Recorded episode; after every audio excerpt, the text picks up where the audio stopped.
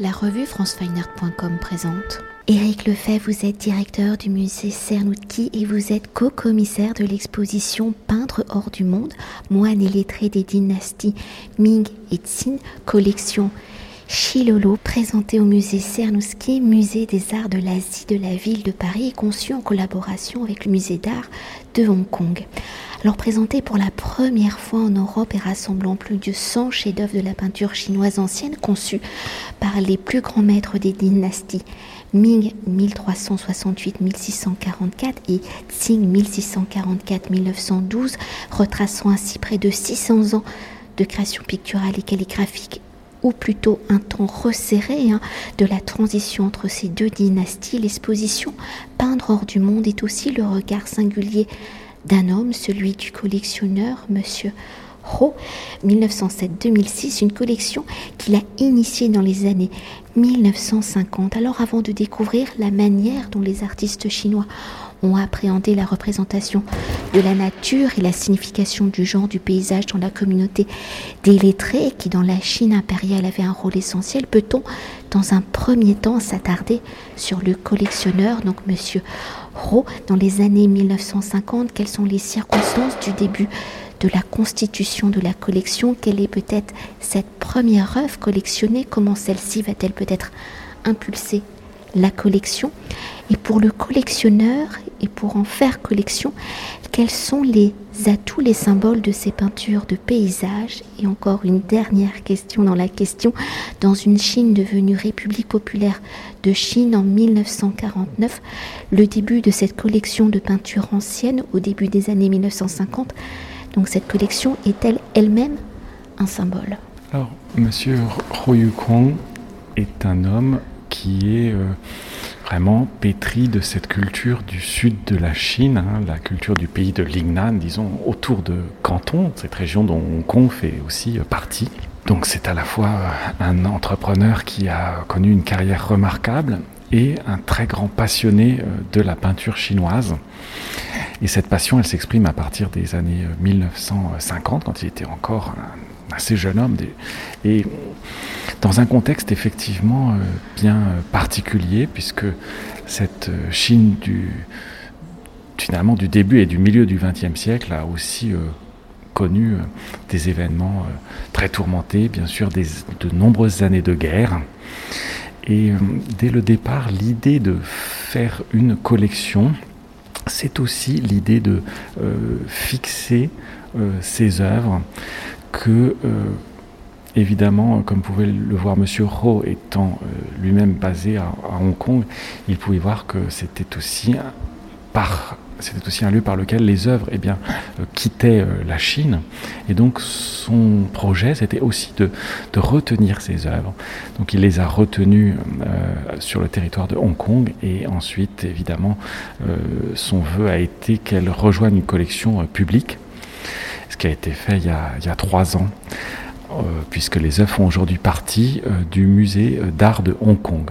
Donc c'était finalement la dernière des trois grandes collections de peinture chinoise ancienne constituée à, Hong Kong au XXe siècle, qui vient de rejoindre les collections publiques.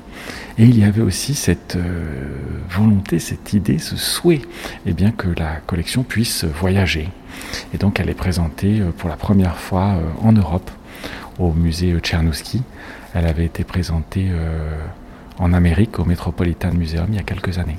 Et pour revenir aux œuvres au regard de la production picturale hein, des, dynasties Ming et Tsing, quelle est la place justement de la peinture de paysage Pour les lettrés, la peinture de paysage a-t-elle des significations particulières? Et dans la construction de ces peintures, quels sont les codes à respecter pour rester de manière générale?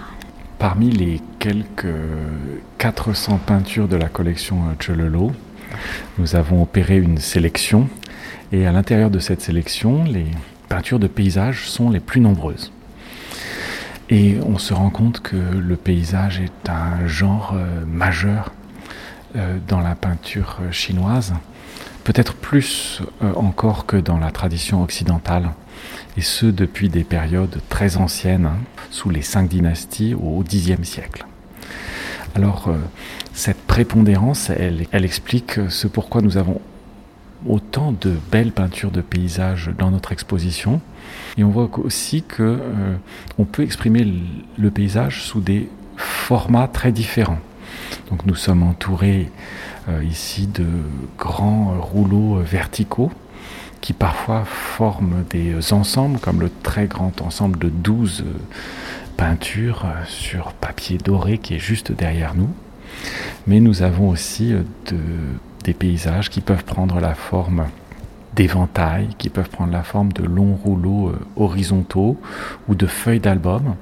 Et ces formats, euh, ils permettent aussi euh, une forme de narration. Donc à la fois, on contemple des paysages, mais aussi ces paysages nous racontent une histoire, celle de ces peintres qui les ont parcourus et dépeints. Et est-ce qu'on peut peut-être revenir sur l'histoire de la peinture en Chine et de l'importance des lettrés dans la construction de cette histoire. On parle souvent en Chine de culture lettrée, de peinture lettrée. Alors, qui sont ces lettrés? En fait, ce sont euh, des intellectuels qui, pour qui, évidemment, euh, le, livre et l'écriture ont un rôle euh, fondamental. Pourquoi? Parce que à partir euh, des songs, eh bien ces intellectuels vont véritablement, ils vont tenir les rênes de l'empire. C'est-à-dire que le système de d'examen et de concours qui s'est mis en place, eh bien va, véritablement remettre le pouvoir entre leurs mains. Mais pour accéder à ces charges et pour réussir ces concours, eh bien, il faut en passer par euh, la connaissance euh, profonde de tous ces textes et en particulier les textes confucéens. Donc effectivement, euh, cette élite lettrée, euh, à partir des songs, elle va avoir une influence sur tous les aspects de la vie culturelle. Comme ce sont des hommes du livre, ce sont aussi des hommes de l'écrit, du pinceau, qui est leur euh, instrument quotidien, avec lequel ils calligraphient. Et la calligraphie va être le premier des arts lettrés, dont la peinture est le corollaire. Et pour poursuivre et pour évoquer ces peintures à travers l'histoire de la Chine impériale, à travers les changements d'empereur, de dynastie, de cette dette symbolique de 1644, la peinture de paysage va-t-elle avoir un symbole particulier dans ce changement de dynastie? Comment ces changements se manifestent-ils dans les œuvres peintes et plutôt également et plus globalement au fil des siècles? Comment la représentation du paysage va-t-elle évoluer sous les pinceaux des artistes? Les codes permettent-ils évolution de forme stylistique? Parce qu'on va découvrir au fur et à mesure dans l'exposition que plus on avance dans le temps et plus les artistes essayent d'avoir une écriture singulière. La particularité de cette tradition chinoise, c'est que effectivement la peinture a une histoire. Et la peinture a une histoire, et il y a une histoire de la peinture euh, qui se met en place euh, très tôt, hein, dès, le, dès le 9e siècle, et puis qui ensuite va être euh, sans cesse enrichi par les lettrés et les peintres eux-mêmes.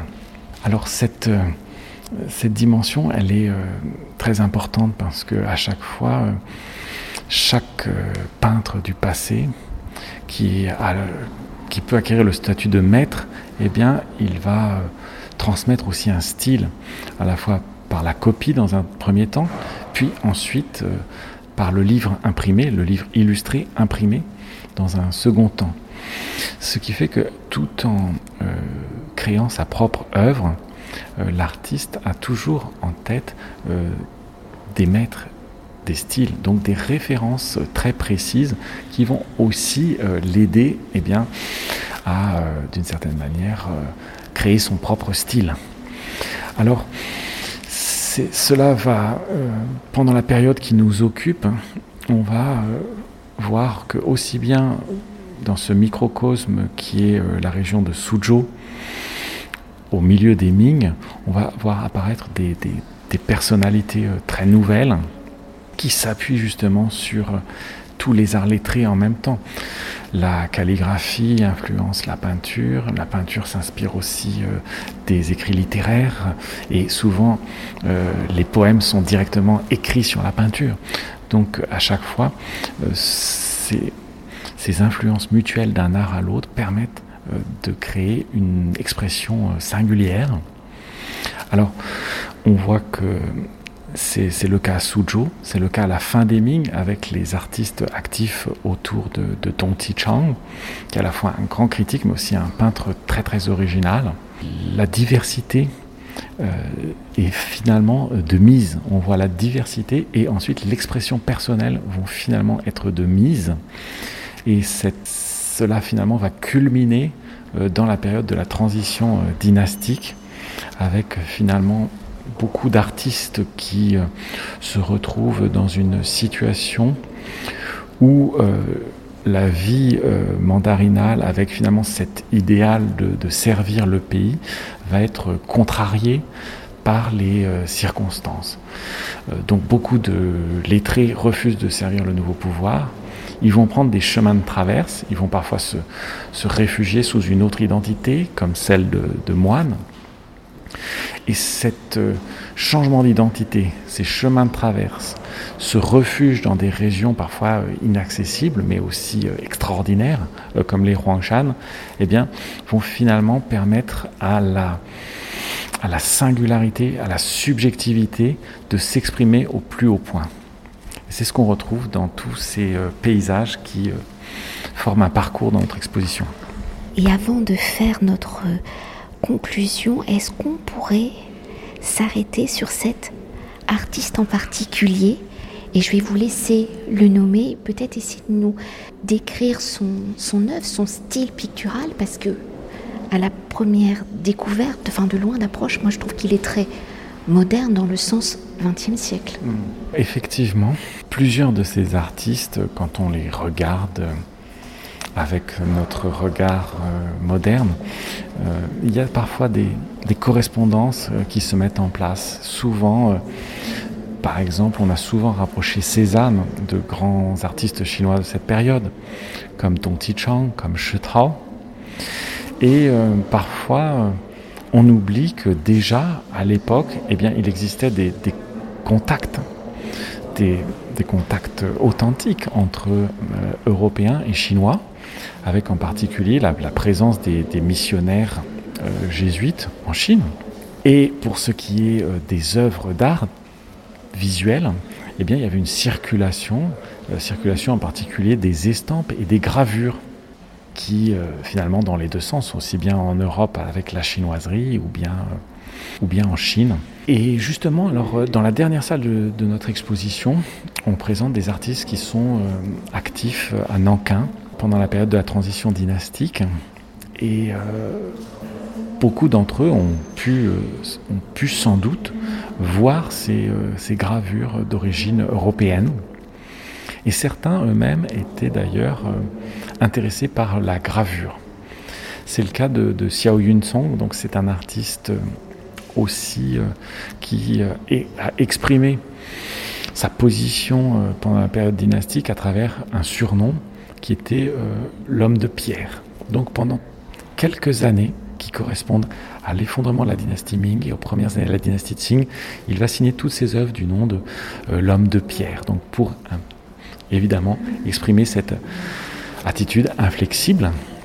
Et euh, c'est aussi intéressant de voir combien son style doit peu aux canons qui sont mis en place euh, par les grands maîtres de l'école de Wu à Suzhou, qu'on peut voir pendant la première partie de l'exposition.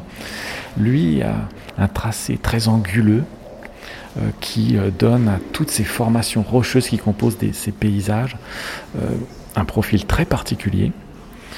À cela, il ajoute donc un, un modelé très, très singulier qui peut faire penser un petit peu au passage césanien.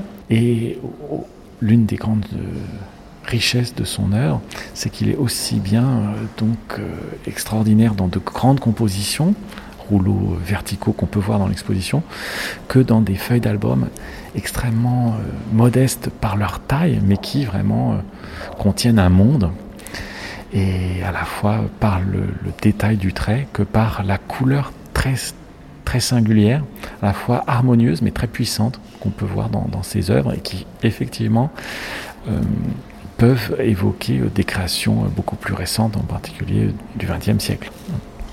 Et une dernière chose hein, pour conclure notre entretien et pour nous raconter cette histoire de la peinture chinoise de paysage, comment avez-vous articulé l'exposition Alors c'était euh, une grande chance que de pouvoir euh, mener à bien cette exposition avec les collègues du musée d'art de Hong Kong qui euh, nous ont proposé l'aventure il y a quelques années, avant la crise du Covid.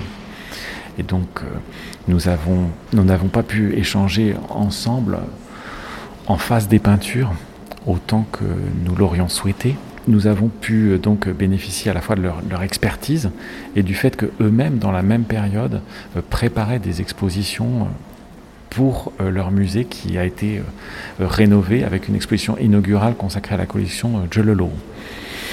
Mais nos, choix finalement ont divergé puisque nous avons voulu vraiment présenter la collection dans sa totalité avec le choix du temps long en intégrant euh, l'école de, Wu, euh, Suzhou, en intégrant ensuite euh, la fin des Ming et Dong Chang, avant d'aborder la question de la transition dynastique et des peintres loyalistes qui étaient déjà connus, qui était la partie la mieux connue de la collection, qui avait déjà fait l'objet d'expositions à part.